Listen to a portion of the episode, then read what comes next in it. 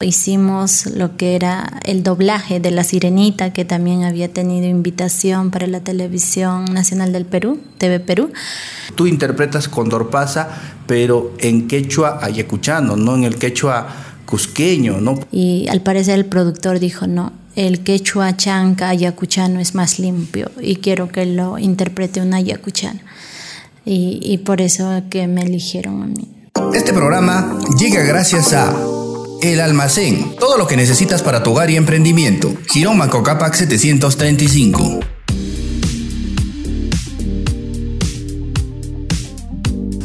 Hoy nos acompaña aquí en estudios de Portal Ayacucho Lili Farfán, una intérprete ayacuchana que eh, últimamente está teniendo mucha presencia en los escenarios. Vamos a conocer qué hay detrás del perfil de Lili Farfán. Lili, ¿cómo estás? Buenas noches, Jorge. Muchas gracias por la invitación. Muy bien, muy contenta por estar aquí en esta bonita entrevista. Ok. Bien, vamos entonces a empezar conversando, haciendo un poquito, digamos, de catarsis, retrocediendo en el tiempo para conocer un poco de ti, ¿no? Tú eres sanjuanina, has nacido aquí, has estudiado en el Colegio Mercedes, hasta donde sé, y durante tu infancia prácticamente solamente has vivido con tu mami porque ocurre un incidente, digamos, que a muchos no les gustaría recordar, pero siempre es bueno tener memoria con tu papá. ¿Qué es lo que ha pasado con él? Cuéntanos. Eh, como tú dices, eh, a veces casi ya no quiero hablar de esas partes que es poco triste, pero creo que eso también me ha enseñado a ser fuerte ¿no? A tal vez crecer sin papá, eh, hacerme yo, pues, ¿no? Como mujer, hacer el rol incluso de, de papá en, en, la casa, porque a veces uno toma las decisiones, se va a trabajar, tiene que conseguir el dinero para poder sobresalir adelante. Pues, Y eso a veces, eh, digamos, hace que como personas seamos más fuertes, podamos cumplir nuestras metas.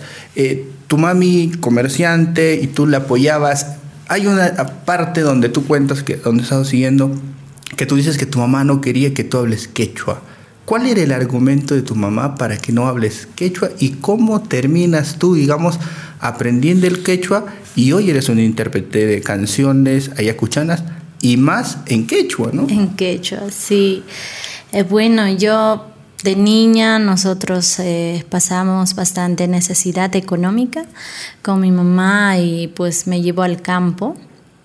Yo estudiaba hasta los ocho años, bueno, eh, primero en el jardín, luego, luego en, el cole en la escuela y por las necesidades económicas tuvimos que trasladarnos al campo. Y pues mi mamá, eh, apenada por eso, de no darme lo suficiente ¿no? en la ciudad, triste, ¿no? Porque yo estudié en el campo y todo eso, pero ella no quería por el miedo a que cuando yo vuelva a la ciudad sea discriminada. Sin embargo, a veces como todo niño en el campo tienes pues compañeritas que hablan solo el runasimi, ¿no? Entonces como toda niñita no vas a decir, no, yo quiero que ellas hablen castellano, no, sino que quería jugar con ellas, uh, utilizar las ropas que tienen ellas.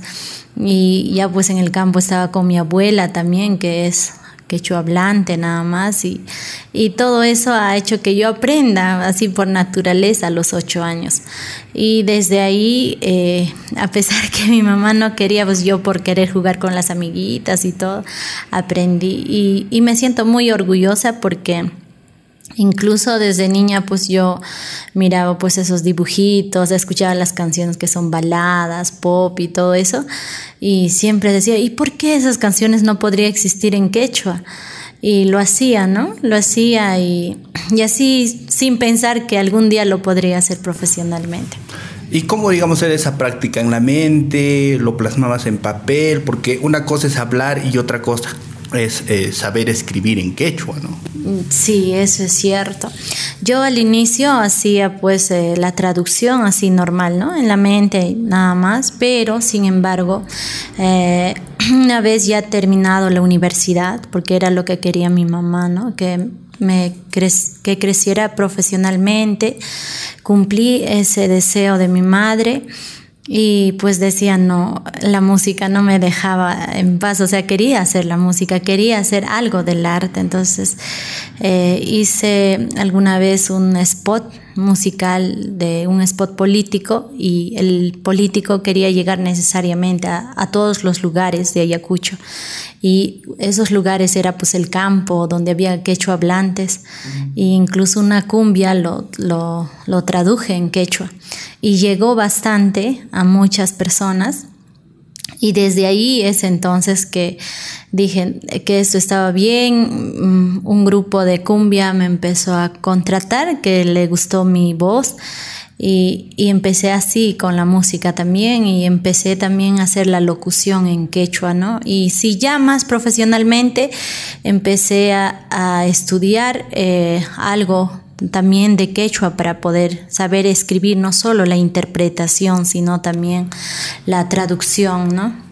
Ahora, a ti no es que te haya picado, digamos, el bichito de la música, sino en ti, digamos, de generación en generación hay una herencia musical, ¿no? Tu papá con tus tíos tenía un grupo que se llamaba Taquifargo, ¿no? Cantan los, o los Farfán Gómezes. Farfán González. González, ¿no? Farfán González. Entonces, desde ahí, tu papá me dicen que era un vientista extraordinario, que hacían covers de los jarcas, porque en esos años había mucha influencia de música boliviana en, Ayacucho, ¿no? Y tú has llegado a escuchar, digamos, alguna grabación de tu papá en cassette o algún tipo de registro o, no? No, no, no, no. No, la verdad, este, sí. Solo pues, vives con historias de tu papá contada por tus tíos y por, tu mamá, entiendo. Sí, sí. Y mi, bueno, a mis tíos también les encanta la música. Uno de ellos, pues, se encuentra en España, no haciendo guitarra, haciendo música también con sus amigos. Eh, mi otro tío se encuentra en Lima también haciendo música y yo no pensaba hacer música, pero sí me encanta también hacer la música, ¿no? Y, y sí creo que como te decían antes, después de terminar la universidad, mm, no podía con ese, con ese bichito, esas que, que llevo en la sangre, creo, ¿no? La música. Necesariamente tenía que hacerlo y se presentaron oportunidades como las que te comenté y ya pues ahora eh, hago música, hago música en quechua, que es nuestra música andina, la música yacuchana, y también hago los doblajes en quechua. Ahora, e, e, ese proceso, digamos, de, de, estar estudiando, entiendo que muchas veces cuando quieres mezclar cosas, los papás, ¿no? Siempre te ponen un stop o estate quieto a esas intenciones musicales o artísticas, porque sí que es cierto, nosotros venimos de una generación de los papás satanizan muchas cosas. Tu mamá satanizaba, digamos, el hecho de que tú cantes, de que te involucres en el tema artístico, creyendo que es pues pérdida de tiempo, diversión, eh, malas prácticas. Lo entienden algunos así, ¿no? Eh, claro, en caso de mi madre lo consideraba como un hobby nada más, ¿no? Y decía, es un hobby, que la música no te va a generar dinero, lo que sí te va a generar dinero es tu profesión, tu carrera. Era visto de esa manera, ¿no? Pero este, increíblemente yo no, nunca pensé eh, que sí, la música me generaba también ingresos. E incluso una vez viajé representando a Perú ah, con algunos artistas de Hollywood estando en Machu Picchu. Eh, por la invitada por la Televisión Nacional de Japón para representar la cultura peruana y pues me pagaron bien, estuve ahí eh, eh, con, con, mi mamá incluso, ¿no? Llevé como parte de mi staff y, y, fue, fue muy lindo. Y para mí creo que como contadora que soy ahora, yo como contadora no hubiese pisado esos espacios, conocer a, así artistas de Hollywood y todo eso, ¿no? Y yo más aparte de la música, agradezco al quechua porque lo que ellos querían era que interprete la música peruana en quechua. Y era eso. ¿Y cómo la cadena NHK se contacta contigo, digamos, para ello? ¿Tú ya para eso tenías, digamos, algún sencillo, algún videoclip cargado en YouTube, en alguna plataforma? Sí, yo para ese entonces este, había ya grabado una canción que se llama Manahuay Luna con Yuber Garibay. Eh, grabé pues en quechua Y aparte, este, hicimos con mi amigo de Andina en directo, hicimos lo que era el doblaje de La Sirenita, que también había tenido invitación para la televisión nacional del Perú, TV Perú. Y, y sí, fue creo que todo eso que sumó para que ellos se contactaran conmigo. ¿Y eso fue una participación, digamos, pagada, solo invitada? ¿Cómo, cómo fue? El, el, doblaje que realicé. No, tu participación, digamos, para esa presentación en Machu Picchu con sí, Sí, bajo un contrato me pagaron eh, con mi personal, staff, que tenía que estar ahí. Y para mí, pues, me hizo sentir como en mi sueño, ¿no? Que de algo que yo amo hacer, que me paguen y me paguen muy bien, fue, fue maravilloso. ¿Y tu mamá qué dijo? Mi mamá soñaba, soñaba con conocer Machu Picchu. Nunca pues ella había visitado y gracias al arte, a la música, al quechua sobre todo hemos estado ahí pues y ella feliz y desde ese momento en adelante valora muchísimo mi trabajo. ¿Y, y, cómo veía digamos la gente, no la, la gente de ahí, los del canal? Eh, el tema del quechua? ¿Cómo te, te, preguntaban cosas, te pedían que les traduzcas? Porque tú interpretas Condorpasa, pero en quechua ayacuchano, no en el quechua cusqueño, ¿no? Porque ahí hay otras significadas, o tiene otro significado, y aquí es distinto, ¿no? Aunque las palabras solamente se alteran, ¿no? Claro, el quechua cusqueño, como usted menciona, es distinto. Eh, y justamente el productor de, ese entonces eh, contrató pues no a personas incluso eh, como mayoría de ellos hablan japonés contrataron traductores guías para que les ayude en toda la producción. Y sin embargo los guías que son cusqueños, mencionaban, ¿y por qué no, no, lo, ah, no lo interpretan en quechua cusqueño? Debería ser eso, ¿no? Y al parecer el productor dijo, no, el quechua chanca ayacuchano es más limpio y quiero que lo interprete un ayacuchano. Y, y por eso que me eligieron a mí.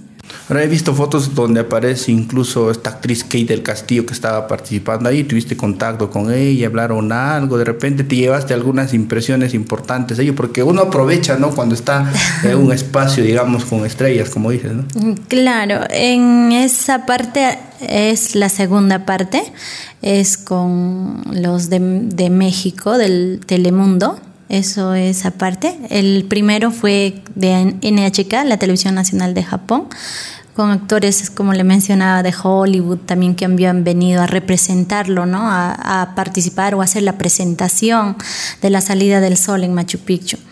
Eh, bueno, lo de Kate del Castillo ha sido una invitación para yo estar detrás de cámaras, pero igual eh, fue una experiencia muy bonita, llevar nuestros tejidos ayacuchanos, mostrar nuestra cultura ayacuchana, incluso el cumpleaños de Kate del Castillo fue pues eh, con un adorno del retablo ayacuchano.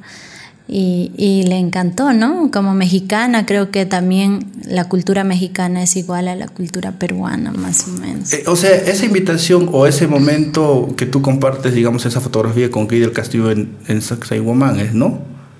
Eh, ¿Cómo fue? O sea, ¿cómo se produce, digamos? ¿A ti te invitan como artista o como parte de ese grupo de promotoras que eres de la artesanía yacuchana? Mm, Parte de que soy de la cultura yacuchana, de la artesanía, aparte de, de yo ser como artista quechua, también promuevo en mis trajes el vestuario yacuchano.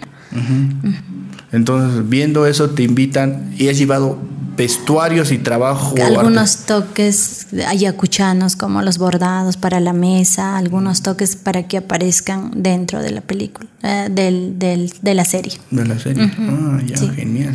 Entonces has tenido momentos. Y, ahora que hago un poquito de memoria, tú tienes bastante participación, digamos, por tu historia, por cantar en quechua, por traducir, digamos, dibujos de Disney al quechua en varios medios internacionales, ¿no? Te he visto que te siguen, eh, has tenido entrevistas en Francia, has tenido entrevistas en Estados Unidos, has tenido entrevistas internacionales, ¿no? Mm, sí, Jorge, y eso para mí ha sido una gran alegría.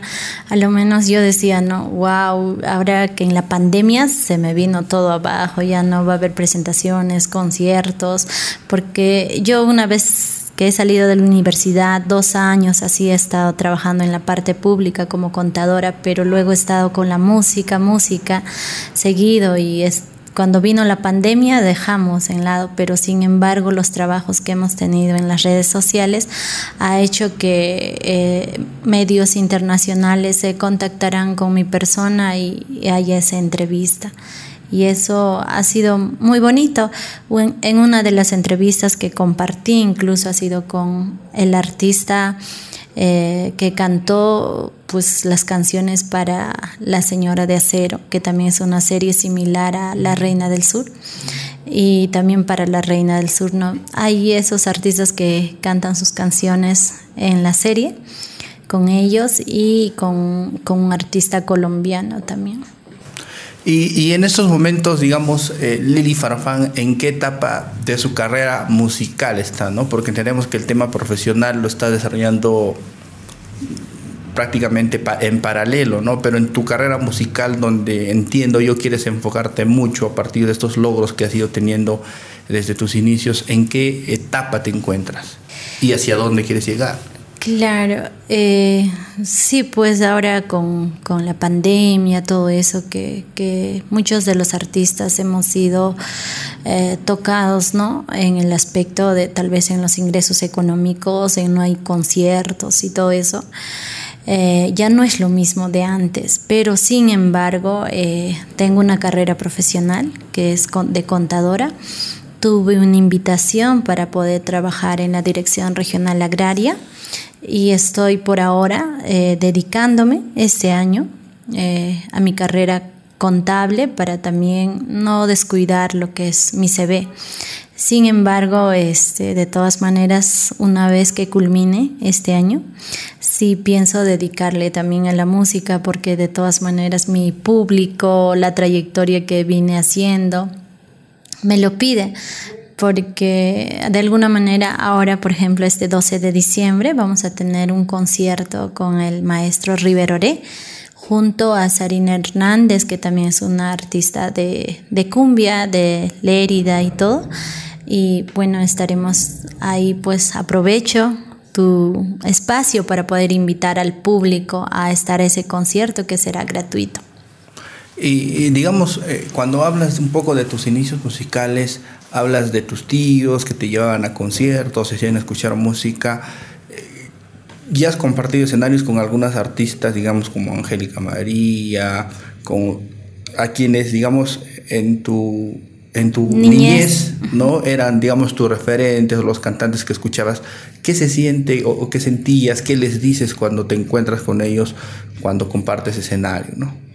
Eh, justo en esa parte... Eh, yo admiraba muchísimo a Angélica María. El hermano de mi mamá también es un artista que toca guitarra de música pampina y le gusta la música yacuchana y me llevaba pues a conciertos como Kiko Rebata, Angélica María, Yolanda Pinares, Max Castro y para mí hacer compartir escenario con Angélica María, por ejemplo, fue uno de los momentos muy bonitos, llenar eh, eh, espacios musicales con Angélica María, con nuestro concierto. Y ganarme esa amistad de ella, ese cariño de parte de ella, es muy bonito. Y compartir con Kiko Rebata espacios de concierto, incluso este, eh, Adamaris cuando ganó eh, esa vez en Viña del Mar yo estaba en la universidad y la admiraba muchísimo, escuchaba y mis compañeras de la universidad me decían, Lili, tú la admirabas muchísimo y ahora te vemos en el canal, en Miskitaki, este, haciendo pues quechua, enseñando quechua a las personas, ¿no? Y, eso me gusta un montón y ganarme ese aprecio de Damaris, ese cariño también. Es muy bonito, sí, es un sueño que, que tenía y que lo he cumplido, creo lo estoy cumpliendo. ¿Y, cómo hacen ahí para Miskitaki, digamos, para que lleguen los artistas? Porque hay muchos que quieren llegar ¿no? a la televisión, mostrar su talento, mostrar su música. ¿Los seleccionan, ustedes los contactan o es la producción del canal la que los contacta? Eh, yo tenía dos videos grabados en quechua, uno de ellos que es Luna de Felipe Calderón y el otro es Utcupanquille. Me llamó el productor Arnaldo de Miskitaki me dijo si podría presentarme en una de las, de las presentaciones que van a hacer en Miskitaki. Y sí, eh, fui a Lima, me presenté junto a mis músicos y les gustó, ahí me entrevistó Damaris y, y, ya pues después de esa presentación musical me estaba retirando en una de ellas y me llamó, ¿no? El productor me dice, ¿y por qué no hacemos una secuencia que he hecho a Lili ya que estás aquí, estás desde Ayacucho y aprovechamos eso? Y accedí a ello también porque es una gran oportunidad, TV Perú una gran ventana que nos ha abierto.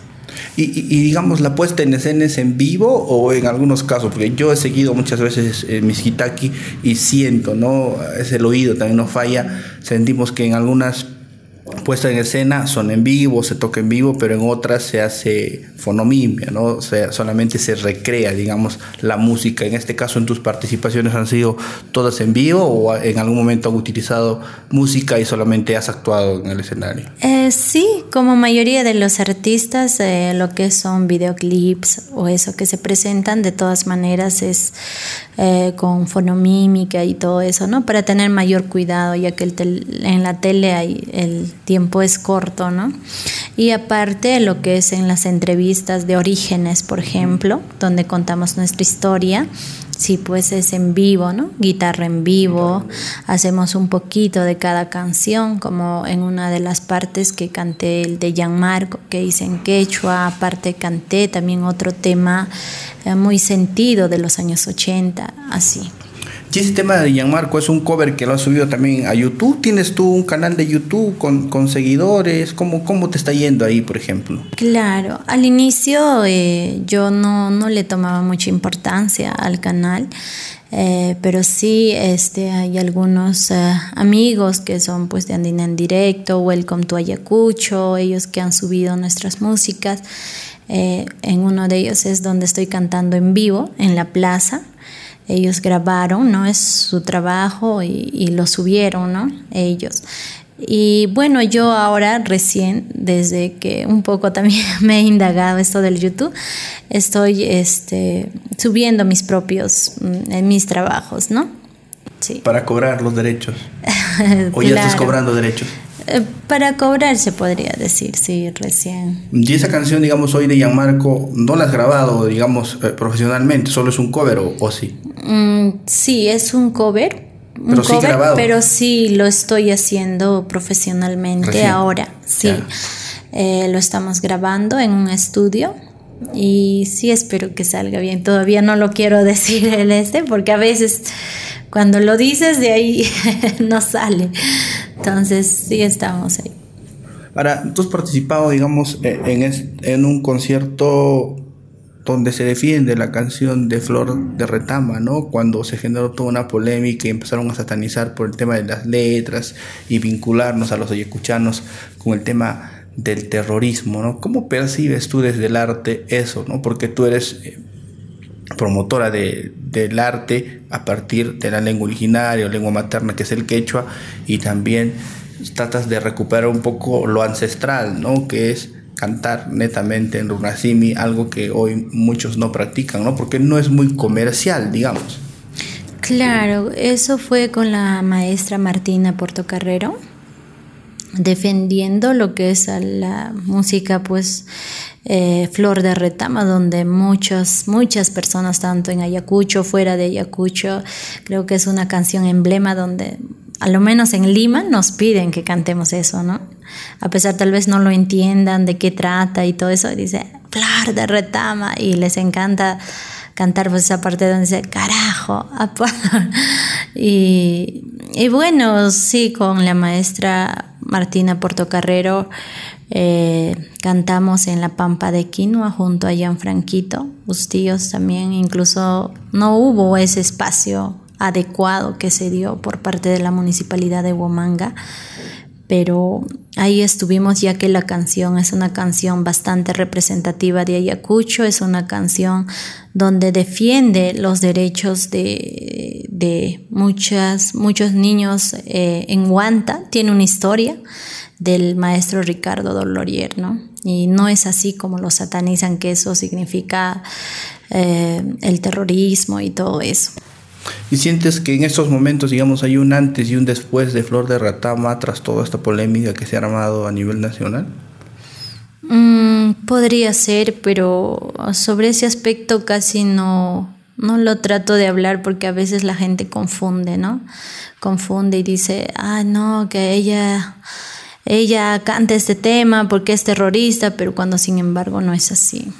Actualmente trabajas sola, tienes un productor musical, tienes eh, gente detrás tuyo porque sé que tú con un grupo de amigos conformaron un conjunto para iniciar a hacer serenatas o ligeras presentaciones en Ayacucho, pero posteriormente esto ha ido evolucionando poco a poco con los pasos y los logros que han venido teniendo, ¿no? Sí, tengo una agrupación musical que se llama Cuyana donde... Eh, ¿Siempre fue Cuyana? Siempre, bueno, al inicio fue Pacari, ¿no? Pacari, y de ahí pues un amigo nos dijo que ese grupo ya existía en Huancayo. Y a eso cambiamos Cuyana, que es un nombre que significa los que se hacen querer, ¿no? A lo que se quiere, eh, de querer, ¿no? Cuyana. Y, y sí, siempre fui, estamos ahí con la agrupación. Cuando interpretamos la canción de, de Gianmarco también, estuvieron los chicos de rock y todo, pero todos éramos Cuyana. sí. ¿Y quiénes integran Cuyana? ¿Joel ahí siempre es infaltable desde el inicio? Joel me acompañó a un inicio, con él iniciamos esa canción, eh, perdón, esa agrupación cuyana, Joel, Juandro. Eh, de todas maneras, Joel también buscando su, un espacio más en crecer, se vino a la ciudad de Lima y bueno, yo estaba en Ayacucho, de todas maneras me acompaña Godofredo, aparte de Joel, Godofredo. A veces mi tío Edwin también me acompaña en Lima. Carlitos Linares también, que es el, músico de Nancy Manchego. Y así. Ahora, mm, viendo un poco tu historia, tú has participado también en la canción de Michael Jackson, el We Are to Work, eh, en versión quechua, que también ha, dado la vuelta al país y al mundo, ¿no? Porque cuando se hace algo, digamos, en el Ande, siempre revoluciona las redes sociales y todo ese tema, aunque ha sido un poco politizado, ¿no? E, esa canción, pero de todas maneras había una participación importante. ¿Cuánto nos hace falta trabajar, digamos, ese tipo de cosas desde tu punto de vista? Mm, creo que hace muchísima falta, lo menos de parte de las autoridades locales, que podrían rescatar y valorar muchísimo eso, ¿no? Eh, como tú dices, este, tal vez haya sido politizado y todo eso, pero mm, poco, ¿no? Pocas personas hacen que nos reúnan a todos los artistas y en un momento de pandemia hagamos una canción que fortalezca, que dé fuerza a nuestro Ayacucho, que dé fuerza a los niños, sobre todo que es, llegábamos esa vez a Navidad y juntarnos, ¿no? Con grandes artistas como Luz Merli también que ha sido que ha participado en Viña del Mar, algunos chicos también que cantan acá, no solo música yacuchana, sino cumbia también, los representantes de Arenaza. Y juntar con voces de música andina ha sido muy bonito. Y justo cuando me propusieron a mí, yo dije, quiero hacerlo en quechua, la parte que me toca, si podría, ¿no? Si me lo podrían permitir. Y me dijeron que sí, está bien. Y creo que eso fue eh, lo que llamó la atención y fue muy bonito. Y mis compañeros también lo valoraron muchísimo. Y hacer We Are the World en quechua fue muy bonito. ¿Cómo eliges tú las canciones, digamos, que, que vas a interpretar, que vas a grabar en un videoclip? Eh, ¿Cómo haces tú para definir ¿no? los temas? Eh, yo más lo hago por la musicalización. Si la musicalización me llega, digo, no, esta quiero interpretarla. Por ejemplo, la canción de, Eva Young que hizo para Susan Ochoa, eso de, las mujeres, eh, mm, ya no más, ya nomás eh, no, lo, no lo publiqué nada, pero sí lo hice, lo tengo en mi cuaderno, la traducción que lo hice en quechua, ¿no? Porque generalmente las mujeres más golpeadas y que no dicen nada son las mujeres del campo. Y, y suena bonito en el quechua, llega al corazón, ¿no? Cuando en castellano dice, ¿no?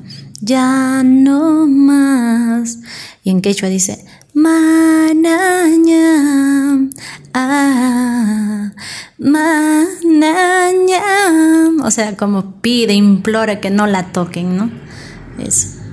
Y, así como esa canción, digamos, hay, digamos, traducciones de temas en proyectos, porque ¿qué consumes más, digamos, tú? ¿Más balada, música criolla, eh, pop rock, cumbia, digamos, como géneros para trasladarlos? Porque hay una canción también de Hugo Almanza que compone para salseros y todo, pero que tú lo cantas, ¿no? Recientemente. Sí, el maestro Hugo Almanza es un gran compositor que ha hecho incluso unas composiciones aparte que él hace para Corazón Serrano, salsa, criolla, lo hizo también música yacuchana como es el Mi último te quiero. Tuve la oportunidad de conocerlo, él me llamó, le encantó mi voz y tuve la oportunidad de visitarlo en Lima y pues este, lo que a mí me llama la atención es todo tipo de música, pero desde niña me ha encantado siempre el pop. Y, siempre pues hago, ¿no? Con eso también que la música yacuchana, el pop, porque la música yacuchana es como una balada también. La música yacuchana para mí es como una música clásica, ya que eh, llega a espacios mm, a espacios muy elegantes, a espacios muy importantes, como he tenido también la invitación de, de, los ministros para una inauguración de un museo y compartir escenario con Susana Vaca, con los Uchpa, y yo interpretando la música yacuchana ha sido muy bonito, ¿no? Y aparte ahora en pandemia, eh, las, eh, había eh, hospitales de terapia, creo, post-COVID, me llamaron en una clausura para hacer una canción ayacuchana en quechua, porque era como, lo sentían como una canción de sanación, de curación o algo así. ¿Qué canción? Es Utkupanquilla. Utkupanquilla significa pues una canción donde encarga a su amado, a su amado, perdón, a su amada, a Lichu, donde pasteaba, donde estaba, ¿no? Encarga a su amada porque él se iba lejos pero quienes me contrataron fueron eh, eh, de otro país. Ellos no entienden nada de quechua, pero la musicalización, la melodía, la voz, como que ellos decían que era como una música de sanación. Y pidieron que le interprete y pues tuvimos eh, una, una presentación por vía Zoom y ellos ahí presentes. Fue muy bonito. Ahora, yo, yo siempre no soy muy fanático de la música yacuchana, latinoamericana, lo que hoy le dicen, ¿no? música andina contemporánea y todo el tema. Y también los otros géneros musicales que no, no discrimino, salvo el reggaetón, ¿no? porque no, no, no me gusta. Pero uno siempre trata de buscar los orígenes y hay una frase con la que yo me quedo siempre y siempre se los comento a los artistas. Es una que decía Arguedas, ¿no? Arguedas decía, la música yacuchana, la música andina es poesía pura, es música muy sentimental. Años anteriores se componía música en torno a eso, ¿no? Al, pesar, al dolor. Hoy ya no se está componiendo mucho en Ayacucho, la mayoría saca covers y todo ese tema, ¿no? Tú digamos que has iniciado recientemente, que eres parte de esta nueva generación de artistas ayacuchanos, ¿compones también? ¿Trabajas en eso? ¿Estás trabajando en ello? Eh, lo que es en la composición, para serte sincera, no, pero sí rescato lo que son las músicas, como dice Arguedas, eh, música andina, música así que, que llega al corazón como una poesía, ¿no? Como es esta canción que lo interpreté al inicio eh, de Manahuayluna, que dice, ¿no? Pa, mucha paloma pasunku chalang, miñu pa, sunku chaiha, pa, sunku chaiha. Justo es, en esa canción dice, ¿no? Eh, así como el roce del viento son mis besos, así como el corazón de la paloma es mi corazón, ¿no? Como dices tú, una poesía.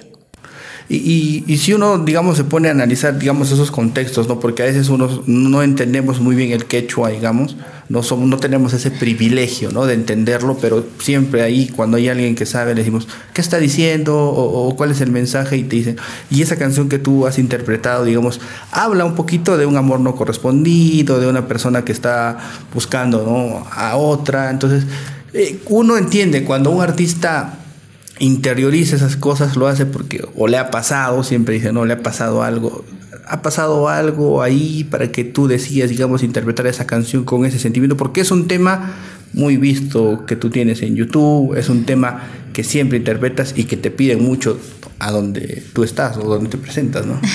sí, sí, Jorge. Eh, bueno, como toda persona, ¿no? ¿Quién no ha pasado por muchas cosas? Y si no has pasado por ello, no lo has vivido, como dicen, ¿no? Pero más a mí la música no me llama la atención por las letras, sino por la musicalización. Y, y esta parte de la poesía última de, de, de Luna, eh, me encanta cómo lo interpreta, la forma cómo se canta y, y, pues yo lo hice y le encantó al público y es siempre cada concierto donde estoy me piden esa canción y como tú dices, tengo pues más vistas en, en YouTube en esa canción y ahora muchos del público, el público gracias a ello nos debemos, nos pide también, ¿no? ¿Qué significa la canción? ¿De qué trata? En el canal de YouTube mío, que es Lili Farfán, está la canción con la interpretación, ¿no? Con la traducción. Sí, ese es un detalle eh, no menor, ¿no? Para, para comentarlo de repente, porque yo he ido a muchas presentaciones artísticas y casi mucho los artistas o las nuevas generaciones no presentan, digamos, cuando tocan música de tierra adentro, música tradicional, nunca contextualizan. Algo que sí hacía, por ejemplo, Raúl García Zárate en cada presentación decía, no, voy a interpretar Elme que es una tradición que relata la vida, ¿no? Y te empieza a describir a los actores, pasa esto, y dice Elme, y empieza a empezaba a tocar, ¿no? El maestro.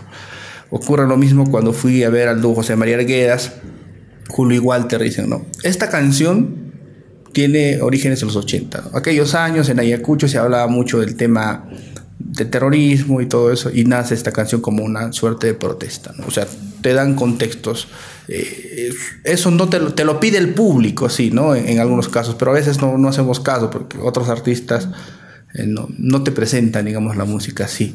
Hay que corregir, digamos, eso desde tu punto de vista, hay que trabajar mucho el tema histórico musical para que la gente joven, sobre todo, entienda desde dónde estamos naciendo. Mm, claro que sí, Jorge, porque eh, justo por ello, como te mencionaba en mi YouTube, tengo la canción pero debajo está la interpretación, ¿no? Donde cada palabra que menciono, qué significa, ¿no? Ves, la gente eh, justo quería ver eso en los comentarios, dicen, ¿no? Justo quería la, ahora ya entiendo de qué trata la canción, gracias, tienes los comentarios, y eso creo que es muy importante, como dices.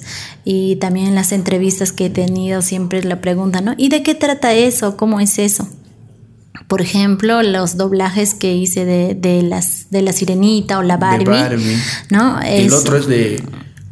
Eh, Sukiyaki, Sukiyaki, Sukiyaki, que es una canción muy popular de, de Japón, así como Condor Pasa de Perú, eh, de Japón es Sukiyaki. Y pues me lo pidieron para interpretarle esa canción para el Keikino de, de Keiko esa vez. Y sin embargo, el público pidió que no, esa canción tenía que ser sola, con la voz, la imagen de Lily. Y este chico Polo Verde, que hizo incluso de, de Bebito Fiu Fiu sus dibujos, lo hizo pues para mí. Em, lo hizo mi dibujo, ¿no? De Lili Farfán y solo la canción y, encantó bastante también al público japonés y fue incluso esa canción parte de la clausura de, los Juegos de Tokio 2020. En quechua, interpretada por ti. Sí, y eso fue una gran felicidad para mí y para eh, el productor también, que es eh, Jesús de Polo Verde. ¿Y, cómo se dan ese tipo de, colaboraciones con ellos? ¿no? Ellos te pagan por la traducción, tú les vendes tu voz con la traducción o, cómo trabajas, digamos, el tema. ¿Cómo te retribuyes, digamos, tú? Porque entiendo que a partir de eso han salido chicos también que han empezado a hacer el trabajo, ¿no? Como Alvin, y hay muchos chicos que, eh, digamos, no lo muestran así, pero eh, sí he escuchado en algunos Facebook y redes que a veces te comparten en TikTok que, están haciendo eso. Sí, yo agradezco a Alvin. Alvin fue quien me hizo el contacto con Jesús de Polo Verde eh, porque Jesús estaba buscando una persona que habla quechua, o sea, que puede interpretar música en quechua y pues Alvin me recomendó y le agradezco muchísimo porque Alvin también hace este, traducciones en quechua, ¿no? De dibujos animados de Japón, creo. Sí, y muy, muy buen chico y, y estoy muy agradecida con él. Y, digamos, para La Sirenita es una película que a ti también te gusta, te agrada, y lo de Barbie también, o, tienes en mente por ahí trabajar algún dibujo animado que veías tú cuando eras niña. Mm, para La Sirenita me propusieron La Sirenita, en realidad iba a ser creo de La Cenicienta y todo eso de Disney me propusieron que sea La Sirenita, ya que era una película eh, que siempre la veían y siempre está presente, ¿no? Entonces, este, ya, pues yo acepté y dije, ya lo voy a hacer. Y cuando después de la grabación escuché mi voz en la imagen de la sirenita, fue la primera vez y yo me emocioné muchísimo, ¿no? Y que esto incluso trascendiera hasta el canal nacional, que es TV Perú, fue, fue muy emocionante. Eh, lo que es de la Barbie, de la Barbie lo hicimos porque sí, me encantó la canción también de la Barbie en una musicalización y quedó muy bien también, ¿no? Y eso, el objetivo es mm, no solo llegar a los adultos que le encanta el quechua, sino a los niños que dicen, ¿no? mami, quiero ver Barbie en quechua, mami, las princesas también hablan quechua, dice, ya que la Barbie, las sirenitas son conocidas pues princesas de Disney y que ellos, que le escuche a la hijita de mi amiga, dice, mami, las princesas también hablan quechua y que eso debería ser ¿no? el, gobierno en la educación, impulsar el quechua. Y, eso me motiva que, que, sigan el quechua, que el reconocimiento del Ministerio de Cultura eh, y todo eso. Y, el quechua está trascendiendo, digamos, ¿no? Hoy, eh, por ejemplo, ya se certifican traductores y todo ese tema. Tú, digamos, para hacer esos trabajos eh, de de películas traducidas al quechua te has certificado, tienes la certificación para ello o haces verificar, digamos, tu traducción al quechua o cómo trabajas esa traducción, la escribes, cómo suena y la lo hablas o ya también has practicado el tema de gramática quechua. Eh, nosotros para certificarnos en la CINEACE o en el Ministerio de Cultura tenemos que tener conocimientos en quechua, no solo de hablar, sino también de la escritura. Y también el CINEACE, tanto el Ministerio de Cultura, eh, te piden pasar por un examen, ¿no? por un examen con especialistas y pasamos por ese examen. Una vez que apruebas el examen, recién te dan el certificado de, de traductor. ¿Tienes ese, certificado? Sí, tengo el, certificado de servidor bilingüe también, de quechua, y tengo el certificado de cinease también.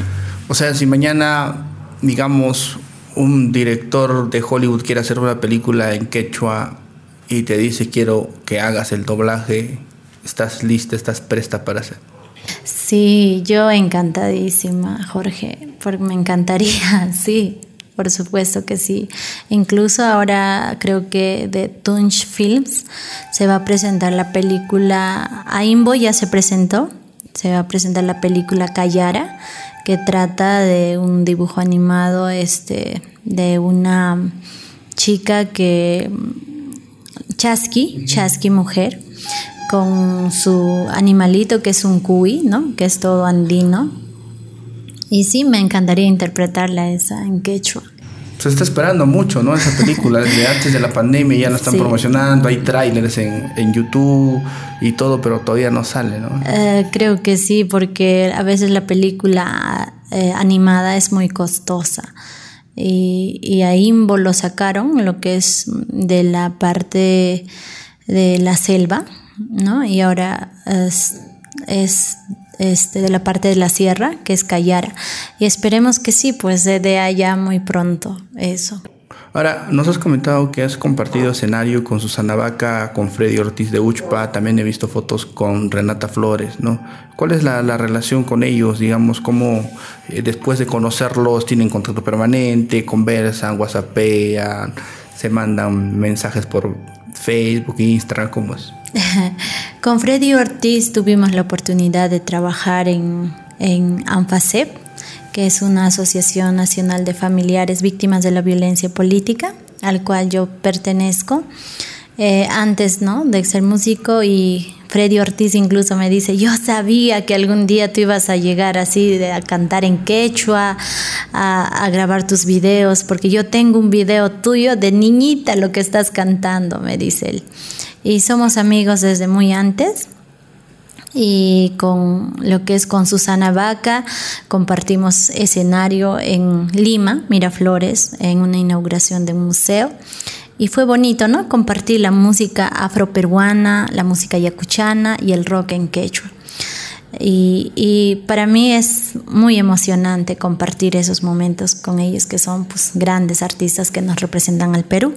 Y con respecto a Renata Flores, tuve la oportunidad también así con el quechua, este, cuando me contrató Movistar, así como Telemundo detrás de cámaras. Tondero, eh, Movistar igual, ¿no? Detrás de cámaras. Me contrató para ver eso del vestuario, para ver eso, ¿no? Del quechua, al final con del quechua todo coincidimos con Renata Flores, hicimos una bonita amistad, sí, eh, tenemos una linda amistad con la señora Patricia, Renata Flores, y sí, le admiro, le, aprecio muchísimo eh, también lo que está difundiendo nuestra música yacuchana, ¿no?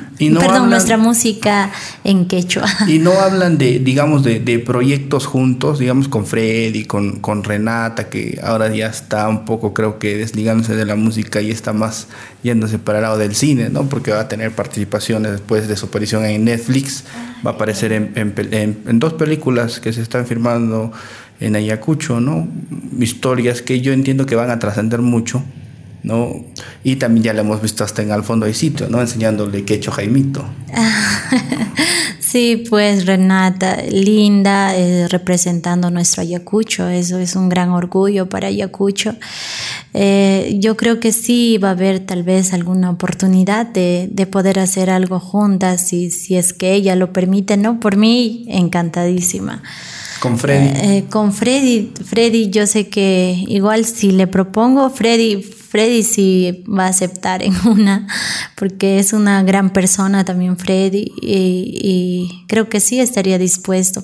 Como te digo, este año he estado con la parte contable full, pero sí sabes que la música, hacer todo ese proyecto es de dedicación y el año que viene sí estoy esperando hacer varias colaboraciones con varios artistas y me encantaría hacer eso explotar el tema digital, entiendo, porque hoy casi hacer un disco ya no es muy rentable, ¿no? Hay que trabajar plataformas como Spotify, YouTube y todo lo que tiene que ver con contenido digital, porque hoy todos escuchamos música a través de la red. ¿no? De las redes, sí, eso es cierto, porque ahora eh, hacer una sola producción, una canción, ya no puedes hacer solo un audio.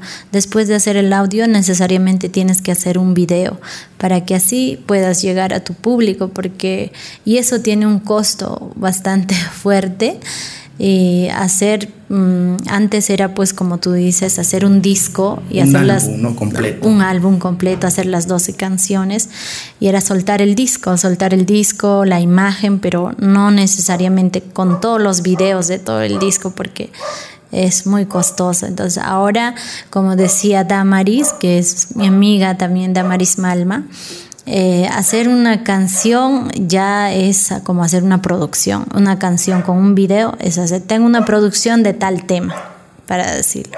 Sí. Este programa llega gracias a El Almacén, todo lo que necesitas para tu hogar y emprendimiento. Girón Macocapac 735.